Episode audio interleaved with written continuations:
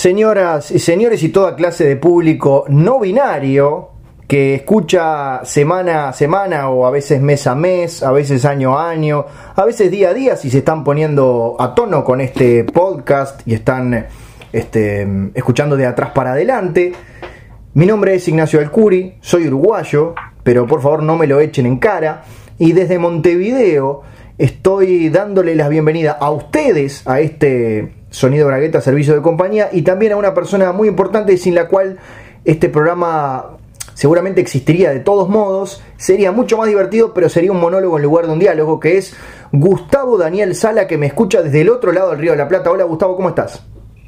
Hola, hola Ignacio Alcuri, ¿cómo estás? Otra vez retornando a este podcast que hace las delicias de los insectos Tuve muchos mensajes de hormigas, de coleópteros, de equinodermos, de batracios y de todo tipo de insectos que eh, tienen una particular fascinación por esta entrega sonora donde repasamos cuestiones que tienen que ver con la eh, fauna humana, ¿no? que prácticamente es el, animal eh, más importante de todos. Sí, y hace un buen tiempo que, no hacíamos este programa a través de WhatsApp. Tuvimos la suerte de, encontrarnos, sobre todo en la, en la vecina orilla, pero también en Montevideo. Las últimas veces habían sido producto de estos encuentros, pero volvemos al encuentro virtual, que sabemos que la gente lo disfruta de todos modos.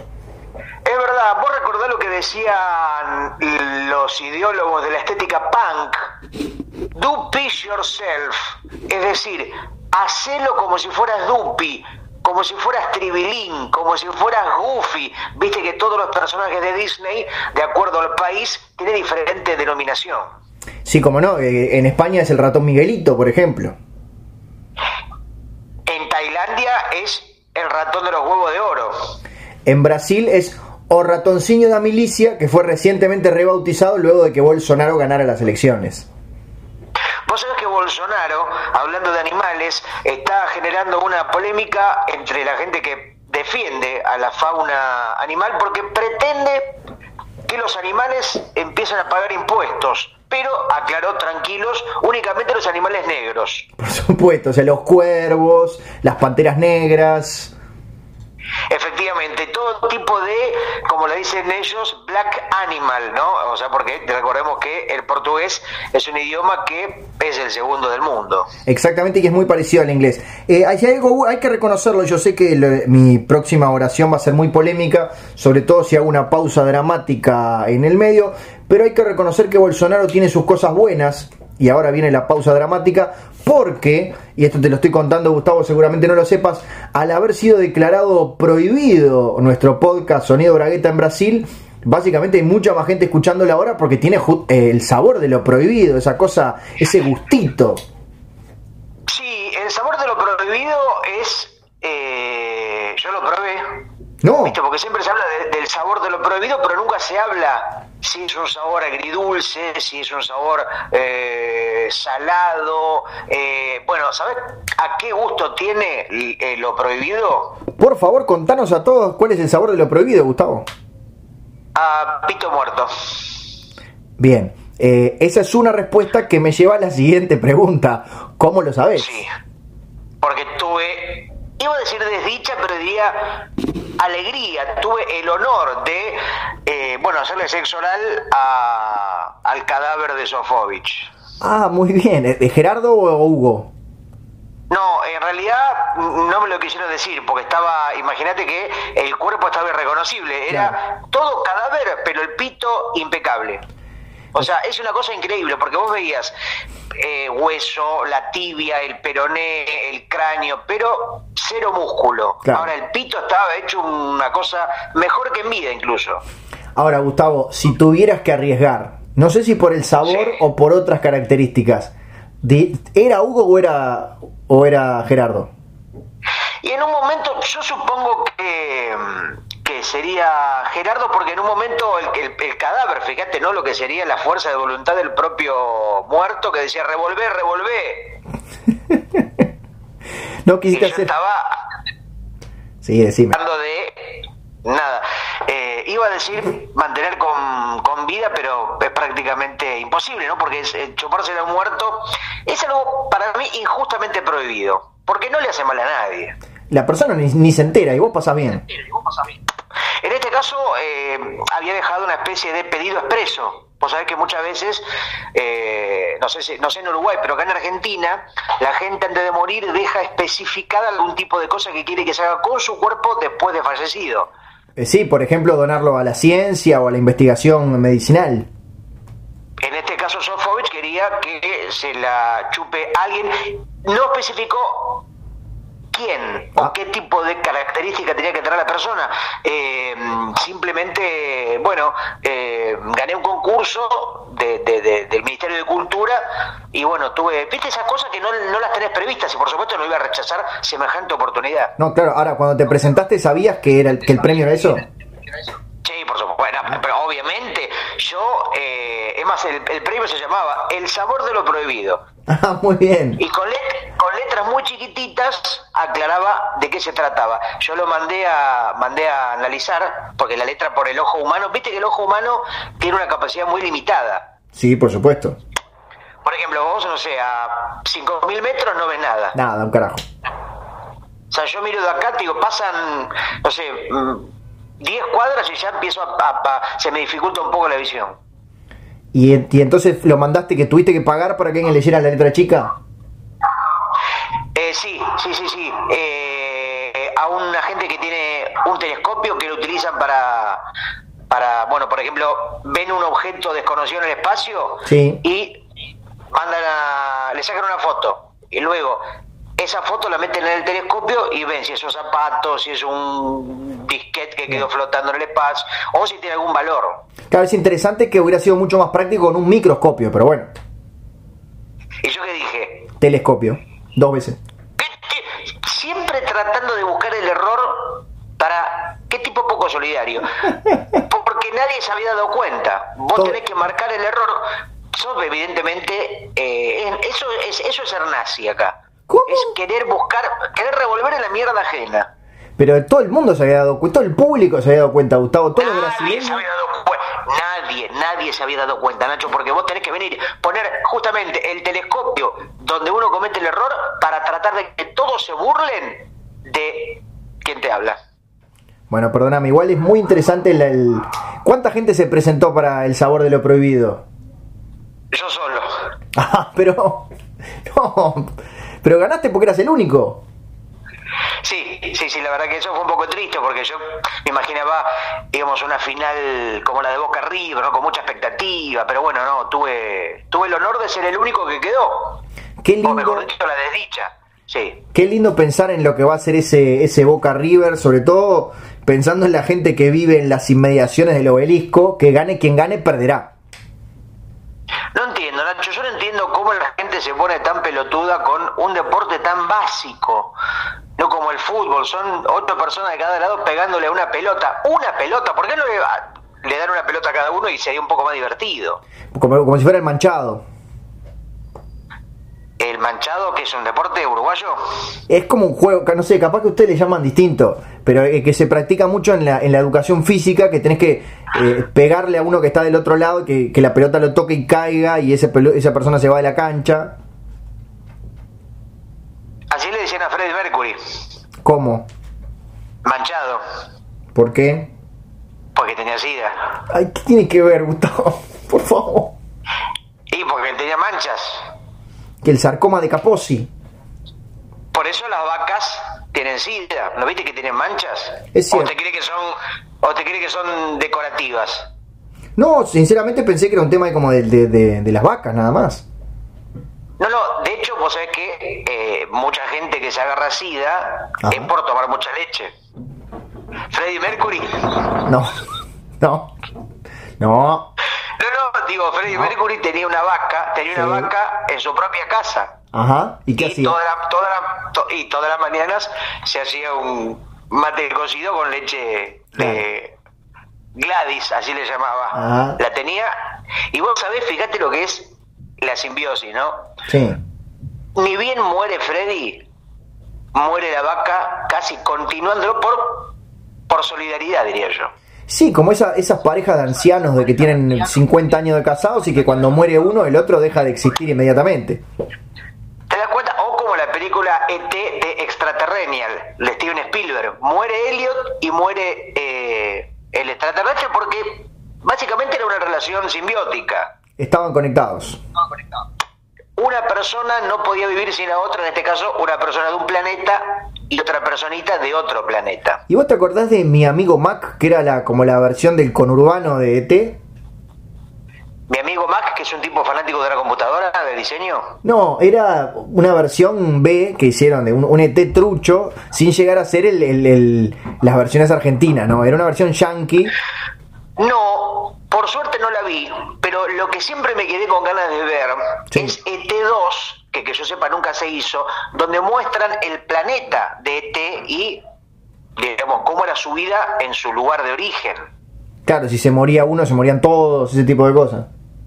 No, pero para ver, digamos, cómo serían las casas, los autos, digamos, cómo era su sociedad, ¿no? A ver, para ver un planeta, porque a mí me gustan cuando muestran otras cosas, a mí me gusta el cine cuando te muestra lo que no existe, para ver la vida real salgo a la calle. Claro, Pagar entrada para ver para ver gente hablando, vestido con saco y corbata, me voy al centro de Buenos Aires y chao. Me imagino apasionante un, un ET2 que fuera como una especie de Google Street View, o sea, el auto que, que va yendo por las calles de la ciudad de ET y vos ves cómo son las casas, nada más. Y sí, ¿para qué? O sea, ¿qué? o sea, me parece que el cine, como lo conocemos con guion, con personajes que dicen cosas y que tienen consecuencias, me parece que ya debería uno meterse en un cine a ver cosas mucho más sensoriales que narrativas. Bueno, vos decís el famoso cine 4D. No, eso es una pelotudez, Nacho. Es lo que acabas de decir. O sea, no, no, pero yo digo desde lo visual, no meterte en una butaca y que alguien te tire agua en la cabeza y te mueva la butaca cuando está pasando el viento. No, eso es una taradez. Bueno, dijiste experiencias sensoriales, Gustavo. ¿Yo qué querés que haga? Sí, pero, no, pero por- justamente, si vos sos un buen director o directora, haceme conmover a partir de imágenes y sonido. Estamos hablando de un medio audiovisual. Claro. Audio, imagen, visual, eh, imagen también. Claro, pero a la vez que no sean cosas que vos podés ver en tu vida real. Exactamente. Por ejemplo, un volcán haciendo un striptease. Claro, me gusta. Me, me, me gustaría ir a ver esa película. O sea, cosas que en la vida real no vas a poder ver nunca porque no son posibles. Claro, un Por ejemplo, Ricardo, Ricardo de Iorio abrazado con Neve de Bonafini. Claro, un argentino explicando el peronismo en dos minutos o menos. Por ejemplo, ese tipo de cosas surrealistas que el cine te las puede proponer, porque no se tiene que atar a una lógica. Estamos gobernados por la lógica. Sí, cada vez menos igual, Gustavo, te diría. Bueno, sí, ahora en Argentina el humor está prácticamente a punto de extinguirse. El humor, digamos, como lo conocíamos hasta ahora. Ahora eso, volvemos al tema de Brasil, el tema de Argentina. Uruguay en cualquier momento se va a convertir en un país fascista para, para seguir con la corriente, nada más. La, la tarea del humorista cambia, para vos es lo mismo, vas a tener más miedo de, de ir preso por hacer un chiste. Yo ya, mira, vivo con, vos sabés que me tuve que contratar eh, cuatro sicarios para que me protejan porque no, o sea, ahora a ser un chiste en internet, es No, claro. prácticamente como secuestrar a un niño, es de una gravedad y estás arriesgando, hoy el humorista es el verdadero punk, el antisistema, el tipo que arriesga su vida a cada segundo. Eso mismo, me gusta que lo digas, me gusta que, que nos sintamos un poco punk. Bueno, si fuéramos, si hiciéramos reír a alguien, nosotros dos sentirnos un poquito punk. Igual, Nacho, reírse ya es algo obsoleto. No. La gente, ahora el humor, el humor no sirve más para la risa, el humor tiene que servir para el pensamiento, para, para conmover al público. ¿Ya no hay que hacer reír? No, no, eso. Hoy prácticamente, si hacer reír, está faltándole el respeto a la gente. Es como que le está sacando algo a la fuerza. Bueno, entonces eh, me quedo muy contento porque básicamente soy un adelantado, entonces. Bueno, justamente, es que hay muchos humoristas que uno puede suponer que son mediocres, pero son talentosísimos porque no se ríe a nadie, como un valor. Muy bien, qué bueno que pasar a ser talentosísimo casi que por la fuerza de las circunstancias. Y uno tiene que acomodar un poco su mediocridad a la propia conveniencia, ¿no? Por supuesto, es, es el, eh, el- de lo que vive el pueblo uruguayo, Gustavo. Bueno, de algo hay que vivir, dijo Antoine de Saint-Exupéry, el creador de Condorito. Sí, qué, qué tipo pesado que era mm, el principito, ¿no? Era, era como un niño que siempre te hacía preguntas, te llenaba los huevos. Sí, y es una persona que siempre quería dejar un mensaje. Bueno, así como los carteros. Eh, sí, pero en este caso un mensaje, el cartero deja un mensaje, en realidad propio. El principito iba por la calle, venía una persona y le preguntaba, perdón maestro, la calle Corrientes, y el principito decía, es por allá, ¿a dónde va la vida? No olvides que la vida es una sola. Claro, como que te la secaba. ¿Entendés? Decía, ¿me, me decís la hora, maestro? ¿Qué hora? ¿La hora de la muerte o la hora de todos los tiempos? La única posible. es, es muy así. Y aún así lo, lo, siempre lo vendieron como un libro para niños. Bueno, un día lo cagaron a trompadas y así terminó, a los 14 años. ¿Al principito lo cagaron a trompadas? Y sí, porque ya el tipo eh, tenía a la gente harta de... Es un pendejo canchero. Sí, medio, ¿sabes cómo me lo imagino? Como una versión un poco menos homicida de, El Ángel. Bueno, eh, está bien, claro, claro. Eh, el Principito, a diferencia de Robledo Puch, mataba pero con mataba con la pedantería. Claro, mataba con el aburrimiento. disparaba con la prosa, disparaba exactamente, disparaba con el aburrimiento, como muchos músicos. Pero así, en esa onda, soy un soy mejor que vos, soy un superado y te mato, pero te mato con, con, frases de, de, cuadrito. ¿Existe el superhéroe que se llame superado como Superman, Super, etcétera? Super tazón igual es poco super, ¿no? O hay muchos. No está muy ocupado el, o, ¿Cómo estamos de superes? Y vos tenés que pensar que los abogados de DC están siempre atentos a que no quieran subirse al carro. Pero si yo, por ejemplo, todo el mundo conoce a Superman. Si yo Superman, es otro nombre, ya no es lo mismo. Bueno, ahí va a depender si el, si el traje es parecido, si las historias son parecidas. Y básicamente igual. Pero le cambio, por ejemplo, en vez de lente, tiene lente de contacto. Claro. Y, entonces. En vez, de ser un en vez de Clark en ser un periodista, es un eh, barman. Claro, Gustavo, pero si tiene lente de contacto, siempre tiene la misma cara. Estúpida y no se da cuenta. Ah, puede ser. Ojo, tenemos un ejemplo muy cercano del que ya hemos hablado largo y tendido en este podcast. Yo nunca tendía a ningún nadie. Super López, Gustavo. Bueno, Super López, justamente la parodia de Han, la parodia española a Superman. Pero, ¿vos me habías dicho que algún tipo de problema legal tuvo o no? Yo sé que en algún momento la S del pecho cambió y de estar contenida dentro de un, de un, escudito muy parecido al de Superman pasó a ser una S sola. Ahí el tema de las parodias siempre es distinto porque dependiendo de la legislación de cada país, eh, es como que vos te podés, si, está claro que es una burla, que es humorístico, podés eh, acercarte a lo que estás parodiando. Película que está por estrenarse, ¿no? La película de Super López seguramente va a ser un bofe. Bueno, sí, muy poca gente le tiene fe, pero bueno, este, yo tendré, seré optimista hasta el momento en que la vea. Es que siempre quieren hacer la historieta llevada al cine y la historieta es ¿Qué? es lo que es, es lo que es, no, hay que buscarle el quinto testículo al gato porque no, no, lo tiene, tiene solamente, solamente dos. ¿Y la película de Mortadelo qué, qué vas a decir? Es una maravilla. Ah, bueno, entonces hay excepciones. Sí, sí, sí. Es que uno es un ser contradictorio. Por supuesto. Claro que no. Yo, por ejemplo, me levanto a la mañana y me acuesto a la noche. Mirá qué contradicción.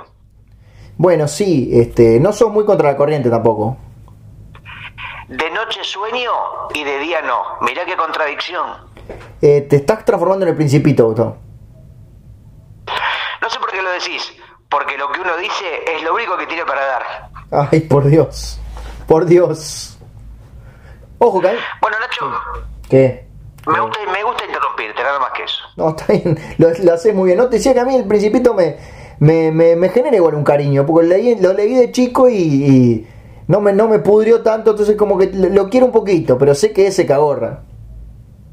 Igual imagino que vos habrás leído la versión uruguaya del Principito, que es mucho más acotada. Es una versión para gente vaga que no tiene mucha capacidad de lectura, digamos. No sé qué querés decir con eso, Gustavo.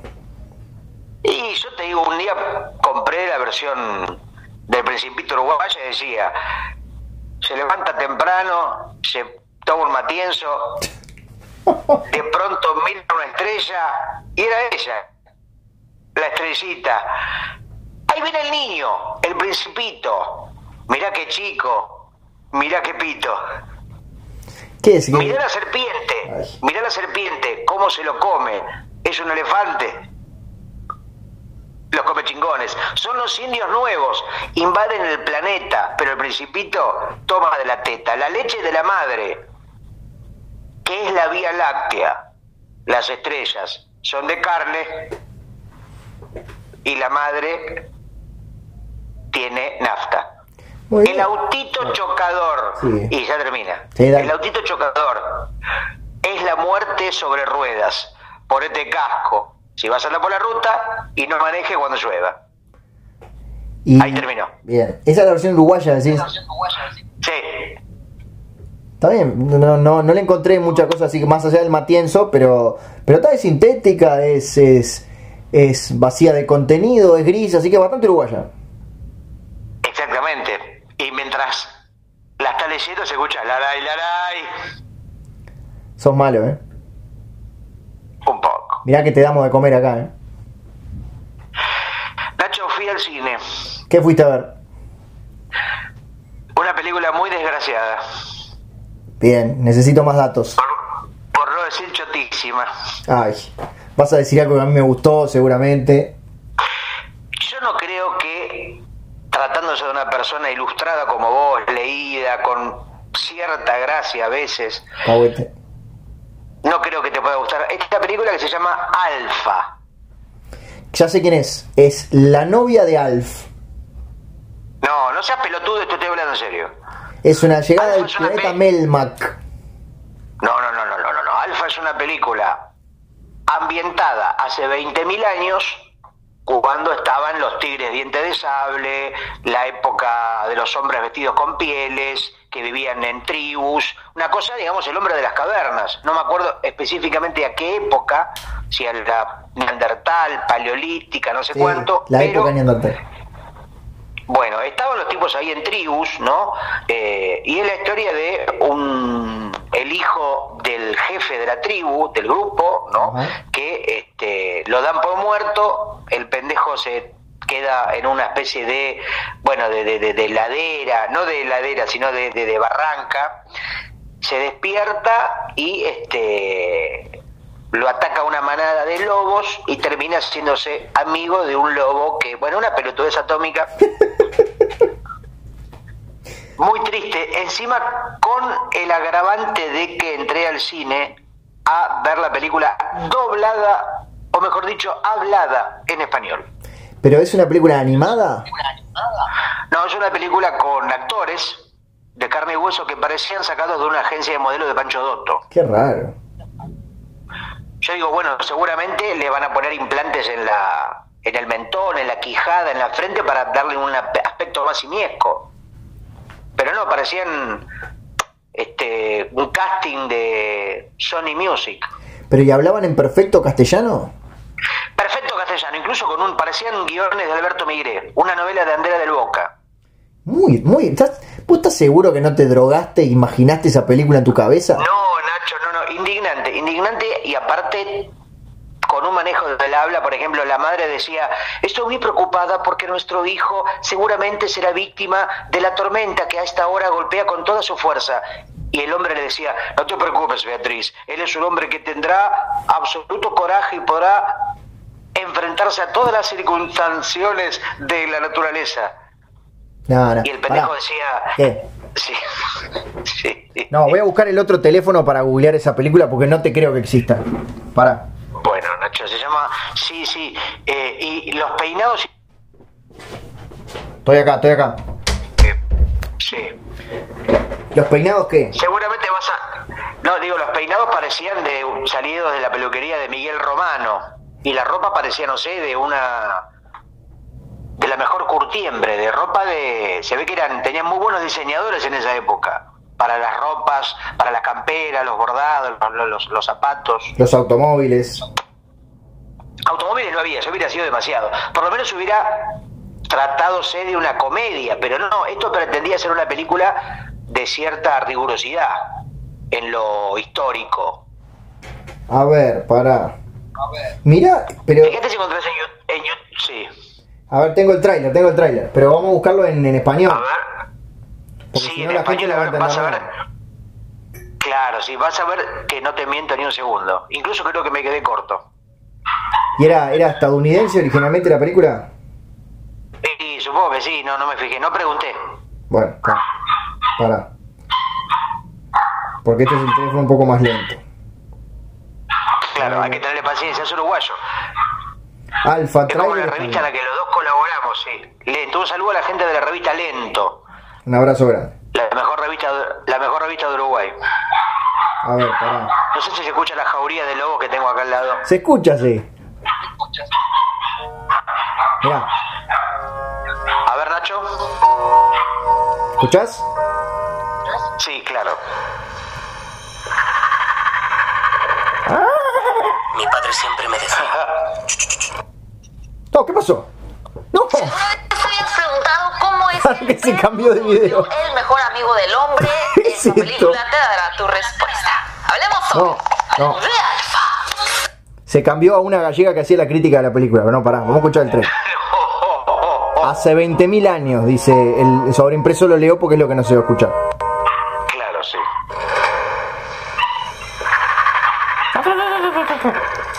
mi padre siempre me decía que la supervivencia nunca es segura Ah, la mierda. y que cuando ya no quedan líderes a los que seguir, debes convertirte en uno.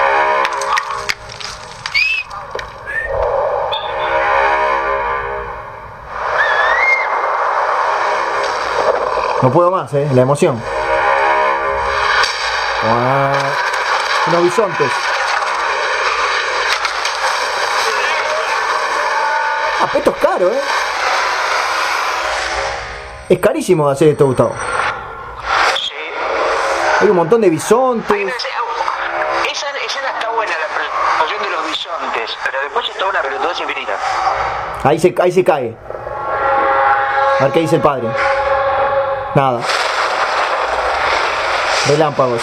Está perfectamente afeitado. Sí, sí, el nivel de cuidado de la piel y de, de- de- iban a salones de belleza seguramente. Pero ¿cómo se afeitaba también? Ahí los lobos. Ahí los lobos. Sí. Va a matar un lobo pero se arrepiente. O sea, más que un tráiler es una versión reducida de la película. Bueno, sí, así la gente no lo tiene que ver. Alimenta al lobo. Sí. Se hace amigo del lobo. Le da unos Mac combos. Un enemigo, un, enemigo se un enemigo se convertirá en aliado. El hombre se convertirá en guerrero. Le estamos haciendo un favor a la gente para que no vea esta película. Juntos lucharán para sobrevivir.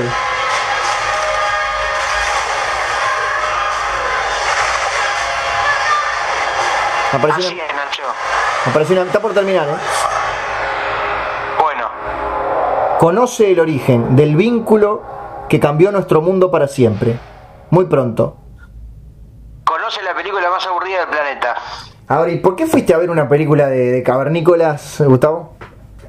Y porque decidí Flagelarte. basarme. No, no, yo, digamos, sin haber visto el tráiler y mm, basándome en mi intuición, que esta vez falló, dije, el, digamos, la consigna, la premisa puede ser interesante. Y justamente, como te decía, quería ver algo que no viera en la vida real. Quería ver algo imposible, pero lo que vi fue una pelotudez, así que en este caso falló la intuición. Claro, la próxima anda a ver la historia oficial. Y estaba también la posibilidad de ver Halloween, la nueva versión, pero al final me eché para atrás. ¿Por qué? ¿Tenías miedito? Y a mí, a mí la gente con cuchillos, yo te digo, la veo a Maru Botal y salgo corriendo. Y sí, porque te va, te va a convertir en padre con, con la mirada nada más. Aparte, no, no, Maru Botala te convierte en torta. Bueno, eh, para Gustavo, la, la, la, la sexualidad no es una cosa que te pueden convertir o no. Hay muchísima gente que piensa que se pueden Nacho, convertir a los gays. esperaba más de vos. Lo que digo es que eh, hay mucha gente, viste que Maru Botana da cursos de repostería. Sí. Bueno, aparece, anotan entre 30 y 32 personas, o sea, 31. Claro, muy bien. Siempre la gente que regresa a sus casas es 25, o sea que hay 6 personas que nunca vuelven a sus hogares. Adivinad dónde terminan esas personitas. No, es muy jorobado lo que está diciendo Gustavo. La estás acusando de canibalismo. Bueno, pero un canibalismo dulce en este caso. Hace relleno para tortas. Por supuesto que no lo puede decir, pero algunos que hemos hecho una investigación no tenemos miedo. Yo como ya estoy jugado y mi vida corre serio peligro por mi trabajo absolutamente riesgoso como humorista, Claro. yo no, no le tengo miedo a nada y lo digo. Maru Botana hace tortas con carne humana, con seres humanos. Uf, no, no, es, eh, eh, o sea, por un lado me cuesta creerlo y por otro lado tiene todo el sentido. De hecho, a varios de sus hijos, Ay, bueno, los hizo torta. ay. Si vos fijás, hay una revista que tiene torta con pelito rubio arriba. ¿Está estás seguro de lo que está diciendo? Siempre. Bien. La seguridad es mi quinto nombre. ¿Cuáles son los cuatro anteriores? Velocidad, rápido y furioso. De nuevo porque se cortó. Velocidad, rápido y furioso. Y me falta uno. No, velocidad, rápido y furioso. Ah, está bien. Y, Cuatro, y- cuatro. y Gustavo no es ninguno de ellos. Es un apodo. Gustavo es el apodo. Mira que me entero. Sí, sí, sí, sí, es verdad. A mí me gusta apodarme con nombres que son, digamos, formales, ¿no? Viste que siempre el apodo es cabezón, cara de termo, eh, ojo de peruano. Sí, teta Nunca muerta. hay- A nadie le dicen de apodo Gonzalo, por ejemplo. Y no, Gustavo, no. Perdón, Yo ¿te, creo te que puedo decir debería. Gustavo? ¿Tenemos confianza o te tengo que decir velocidad rápido? Sí. Para vos, Gustavo, está todo bien. Ah, bien, bien, Pero yo creo que estamos en una época donde los paradigmas se van balanceando unos arriba de otros. Donde en el DNI, ¿Eh? donde en el DNI debería poner que las personas se llamen, por ejemplo, cara de chota. No, Que una descripción gráfica de esa persona. No, aunque no, aunque no tenga una cara de chota. O por Ah. ejemplo, eh, pezón, eh, pezón metafórico. Aunque no lo sea. Exacto. Y sería un poco la vida más colorida, porque, ¿sabes qué propongo? Dime. Que no haya dos nombres iguales. Claro, ¿sabes? me suena mucho a, a indígena norteamericano. Bueno, siempre era un animal y una acción. Toro sentado. Sí. Perro parado. Gallina arrodillada. Jabalí en cuatro. Y Pepe así. Parada. Pepe Parada era un gran jefe de tribu. Te hice reír, ¿eh? Te hice reír sobre. Sí, sí, sí, eso no me gusta nada. Me voy a sentir mal en lo que queda del día. Por haber logrado semejante patraña. Ay. Bueno, pero lo importante es que contame un poco. ¿Qué? Me, perdóname, vamos a lo importante. Sí. Me enteré de que fuiste a ver a Roger Waters. Sí, señor, fui. Decime alguna, en pocas palabras, entre 4 y 5 mil, alguna especie de reseña, de comentario, de crónica. Bien. Eh, para empezar tengo que decirles que es, mi, tengo que decirles a toda, a toda la fanaticada de Sonido Bragueta, Servicio de Compañía, que fue mi primer, eh, mi primer recital así como de gran estadio, más allá de algún teatro de verano o algún velódromo, que sabrán los uruguayos, pero es de pocas miles de personas, esto fue un concierto de, de 40.000 personas, o sea que fue bastante grande. No sé si has experimentado algún concierto tan multitudinario. O sea, perdóname, 40.000 personas, estaba todo Uruguay ahí adentro, no había, o sea, las calles vacías habían quedado. Eh, de hecho, las, las tres personas que quedaron afuera saquearon medio Montevideo. Y no, yo vi algunas, algunos mega shows, qué sé yo, The Cure, eh, Soda Stereo eh, y algunos pocos más, tampoco tantos. Así que esta fue tu primera eh, experiencia Primera. de show masivo. Sí, señor. Y coincidió que este muchacho Waters eh, sabe que está haciendo un mega show, entonces lo combina con, con un sonido envolvente de la reputísima madre, con una pantalla muy, muy, pero muy grande y con toda una especie de, con todo un show audiovisual para que realmente vale la pena el, gran espectáculo. ¿Y Roger Waters estaba o estaba en su casa y, y la gente veía una película y, Bueno. y un show 3D? Había algunos temas en los que en los que lo- los, los guitarristas tocaban, ¿eh? viste que él toca el bajo, que básicamente el bajo es un instrumento que no se escucha, y en algunos temas él iba para un costadito y como que miraba a la gente y agitaba y hacía la mímica del tema, y lo que estaban cantando eran los otros dos. Y bueno, la gente quiere ver, eh, la gente cree, la gente cree y el tipo hace playback mueve la boca, No, eh, la no, gente elige creer. Pará, que no quede como que era un playback. O sea, los otros estaban cantando, en algunas canciones cantaba él, pero en otras él tocaba el bajo, que es lo, repetimos, es lo mismo que la nada. Entonces hacía de showman.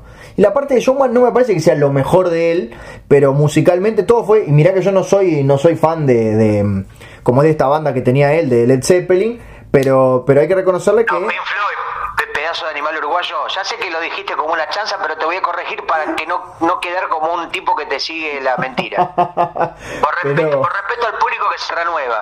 Gracias, se renueva mientras está escuchando, mientras está escuchando el programa se va renovando. Gracias. Entonces, eh, más allá de eso, el estilo musical, que no es algo que me apasione, pero le reconozco su virtuosismo, eh, hubo varios temas que, que- que me- que fueron emo- emotivos y emocionantes, pero sobre todo lo que fue el mega show. Y aparte que yo estaba eh, vergonzosamente cerca de Roger Waters.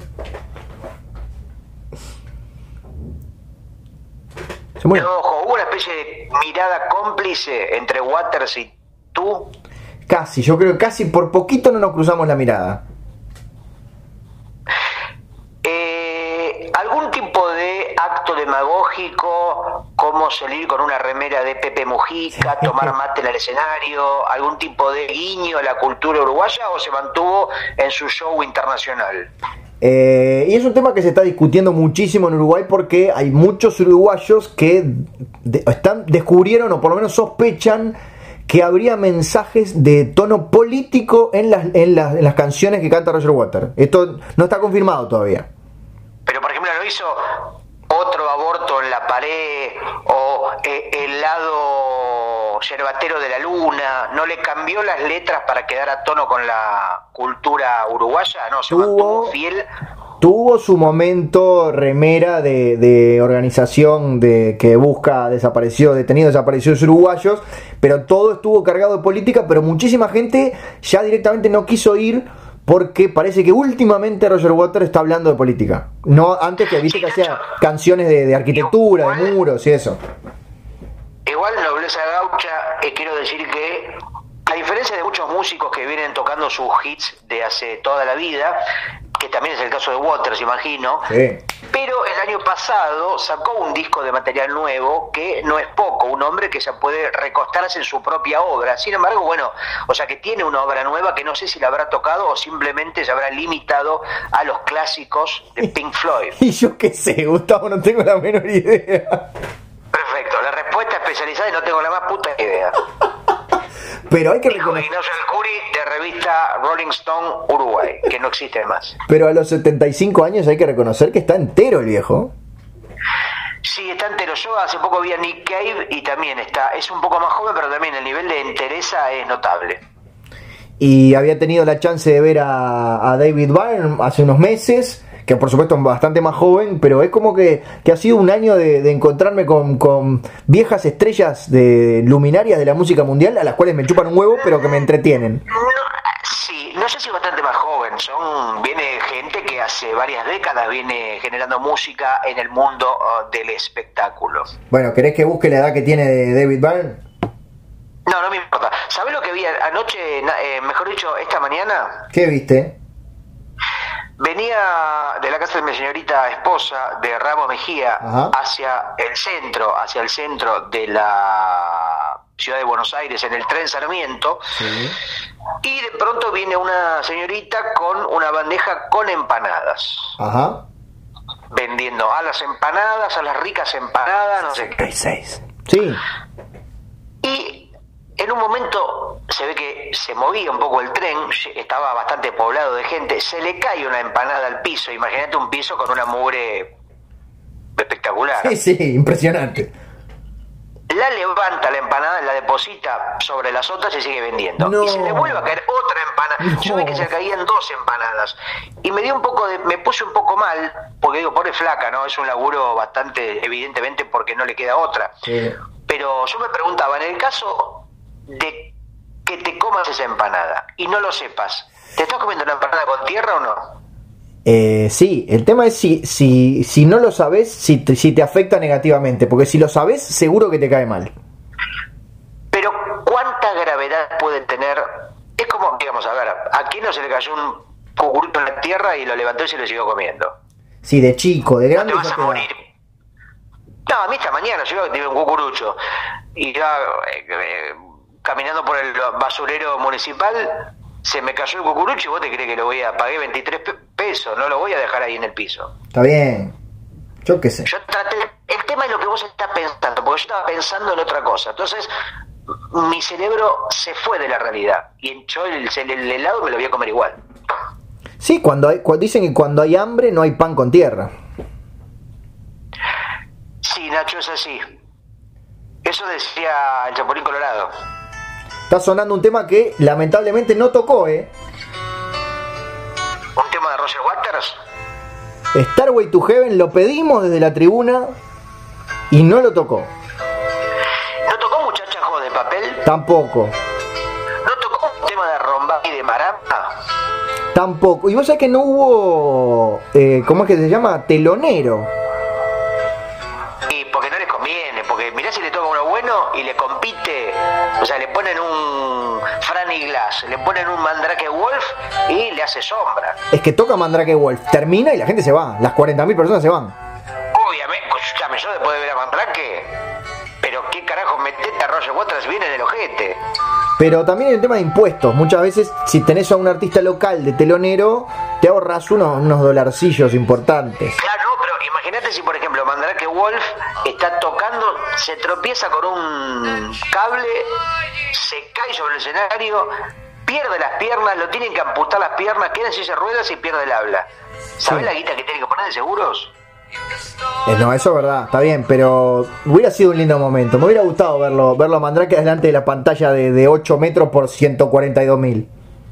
Bueno, vos sabés que Stephen Hawking fue Muy bien. telonero Roger Waters, Stephen Hawking fue telonero de Roger Waters y le pasó eso.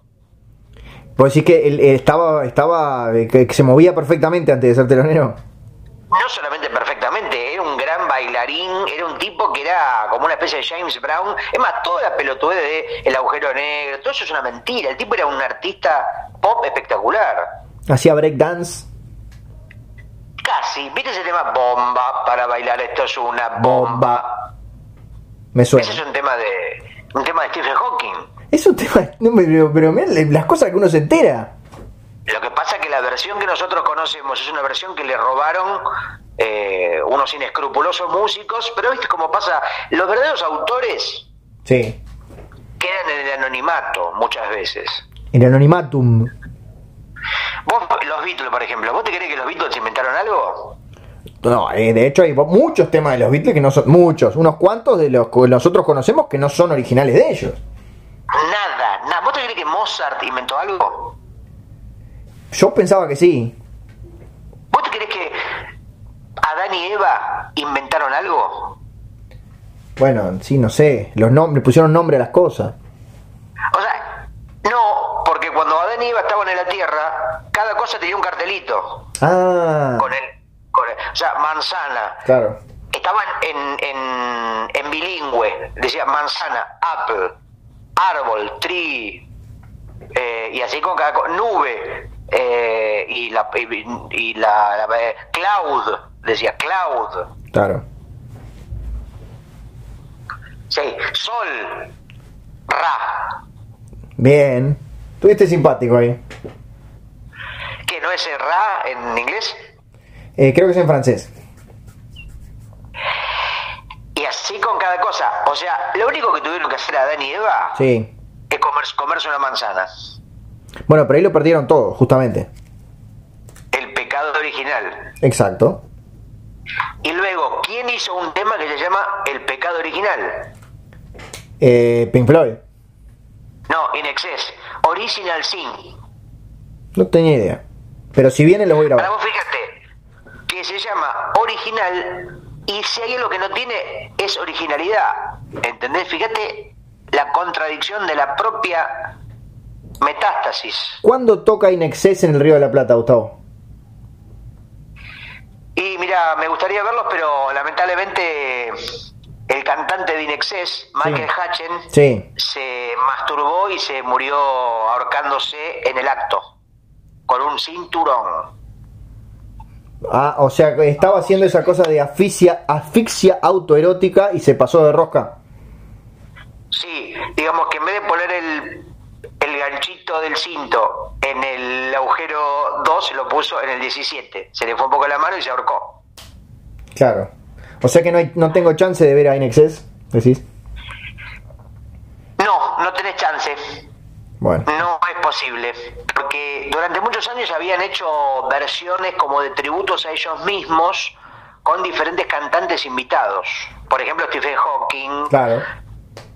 Lo que pasa es que Stephen Hawking cantaba una letra por cada 10 segundos, entonces era los temas duraban 3 horas y media cada uno. No, un embole. Los músicos acalambrados no daban más de tocar la misma nota que, que, que, que, que, que, que, ah, ti. Imagínate que la gente se iba yendo. Hay que tenerle mucha paciencia, Stephen Hawking. Parecía un tema de, de estos que hacen Ken, Ken, Ken, Ken. tanananan, tss, tss, tanananan, tss, tss. ¿Ubicás? No, Dale. no lo, no lo logré ubicar. Que son dos, el flaco y la mina, que la mina toca la batería. Ah, White Stripes. Esos mismos. Sí, sí, eh, claro. Eh, Meg White y Jack White Que no sabemos qué relación los une. son siameses. Ah, mira. Lo que pasa es que los, corta- los cortaron a la mitad cuando arrancaron la banda.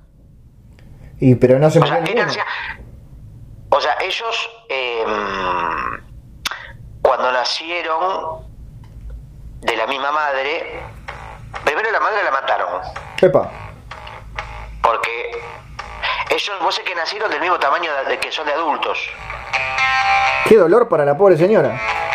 Por eso, cuando nacieron, la madre quedó completamente destrozada. Claro, qué Quedó lindo. como una, espe- quedó, quedó como una especie de purecica. No. Qué hermosa imagen, Gustavo.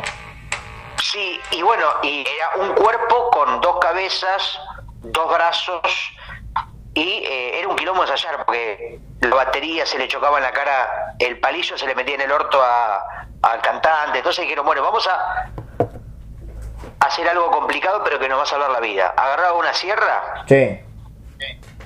y se cortaron, o sea, se convirtieron de una persona en dos personas. Y pasaron a hacer, de hacer un dúo. Sí, antes era un unicato, Claro. Gustavo, tengo un problema. Y yo tengo tres. Bueno, está, me ganaste. ¿Cuál es tu problemita? No, que, que ya me imagino el, el- cualquiera sea el, el afichecito o, la- o las próximas Sí. las próximas ilustraciones que hagas de, de, de sonido bragueta y, y mi pelo ya eh, está ocupando cada vez más espacio en el papel porque Sí. se ha vuelto una masa incontrolable y ya me, soy como una medusa, Gustavo. Sí, casi que ese, esa cabellera, ese pelazo, como dicen los españoles, Sí. eh, prácticamente podría albergar mm, diferentes comunidades de insectos, Es que la- larvas. Las, ha- entre, entre el pelo y la barba tengo un ecosistema de, de- de- mugre horrible. O sea, si vos te afeitas y te cortás el pelo, cometés una, asesina una serie de un magnicidio, un insecticidio. Un bichicidio.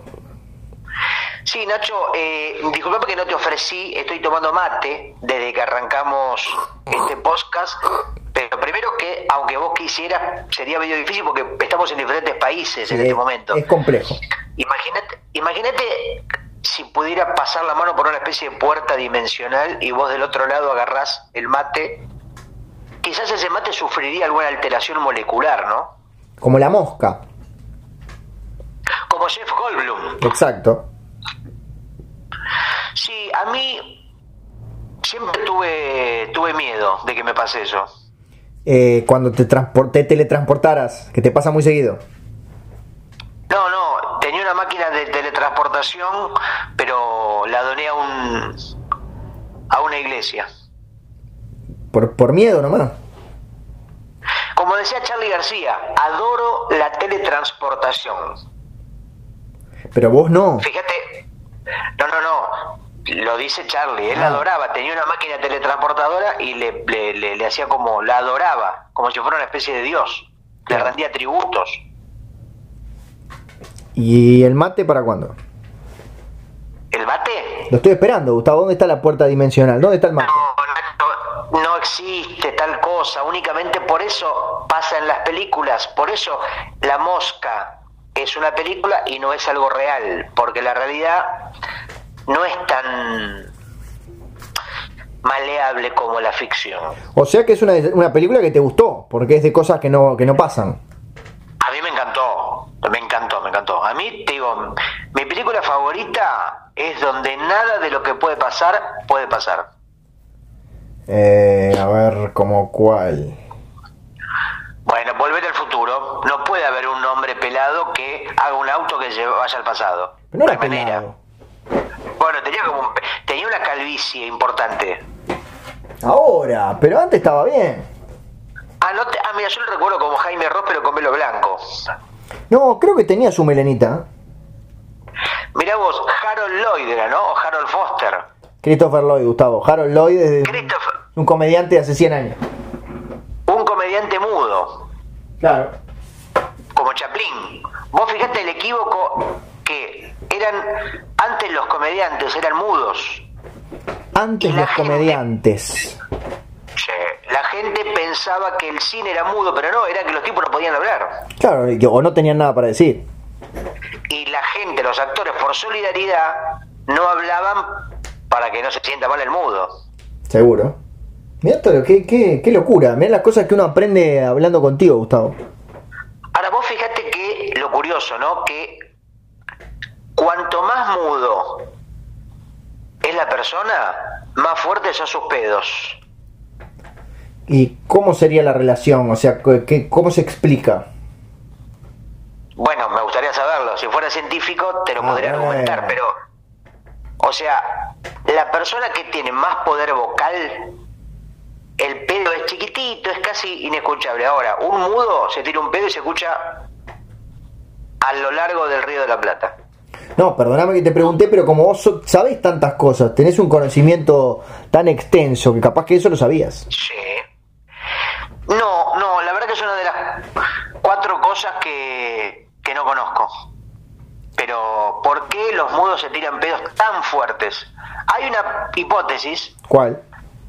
Que es que cuando son chiquitos y los y se, se- sabe que van a ser toda la vida mudos, le ponen un pequeño micrófono en el ano. ¿Por qué? Y es una crueldad del- del- de la madre. La madre es muy hija de puta. Pero la- hay una madre que es la madre de todos los mudos. No, no, cada madre de cada mudo, cada papá, cada, cada pareja que tiene...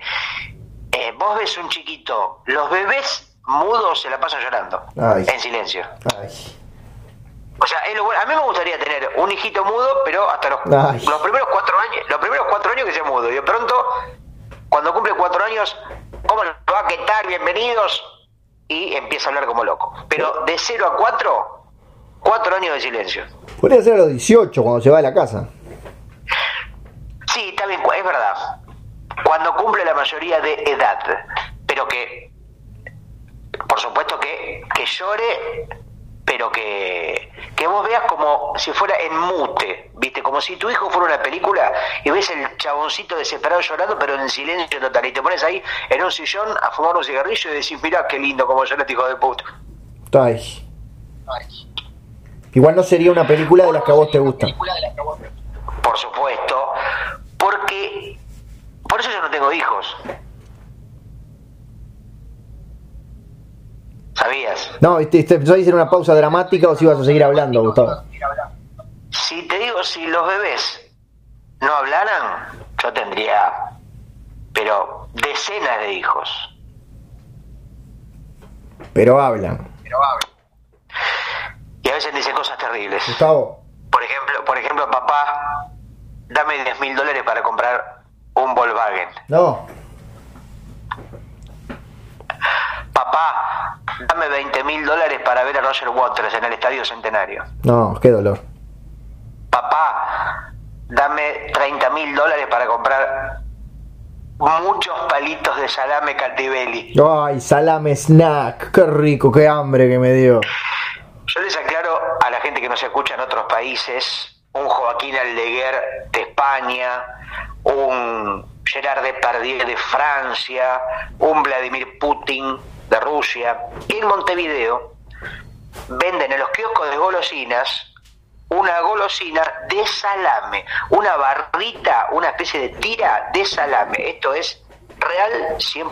Sí, googleen salame snack. Gustavo, Sí, Nacho. Gustavo. ¿A dónde tenés que ir? Te veo muy apurado. Te- seguramente tenés una reunión muy importante con tus puta. 25 editores. Sabés con tus que 25 tengo- editores de, Random High. Andá con Random House Mondadori. Andá con Planeta de Agostini. Sabes que tengo una reunión, maldito bastardo, pero además como quien no quiere la cosa estamos llegando al final. Bueno, Nacho, eh, espero que esa reunión eh, sirva para lo que tiene que servir. Que es por supuesto para generar dinero. Sos un... Me das asco de lo capitalista que sos. Gracias, Gustavo, yo también te quiero. Bueno, mm, lo que no sé es cómo se puede llamar este episodio número 45 de Sonido Bragueta. Bueno, tenemos el sabor de lo prohibido. Ah, ese puede ser, ¿eh? Es muy poco de... A vos te gusta más la chanchada en el título, pero es un lindo título. No, para nada, me parece un título más sugestivo, más sugerente. A ver, y si te digo pedos de mudo. me causa, es, bastante, es bastante malo, es más obvio, es más efectivo, pero el sabor de lo prohibido es más ganchero, me parece. Bien, vamos a ir entonces con el sabor de lo prohibido. O sea, digamos, Sí. el sabor de lo prohibido lo va a escuchar Beatriz Arlo, lo va a escuchar gente más intelectual. Y pedo de mudo lo va a escuchar Miguel del Cel, Claro. lo va a escuchar, eh, no sé, gente más, eh, Guillermo Franchella, eh, gente más habituada al humor más, más, más chusco, más, si, chabacano. si en el afiche del sabor de lo prohibido aparecemos nosotros dos y el cadáver de Sofovich levanta un poquito. Vamos a ver cómo me arreglo para graficar esta situación. Despedite de la gente, Gustavo. Como dijo el principito uruguayo, la despedida no es una cosa pedida, es una cosa impedida, porque si no tenés piernas, quiere decir que no caminas. Y si no caminas, es porque el camino vino, vino para tomar, con la carne de Cristo, que viene en una empanada con Adán y Eva, sumergidos en un océano de leche de la teta de Dios. Chao. El podcast es invisible a los ojos. Hasta la próxima. Hasta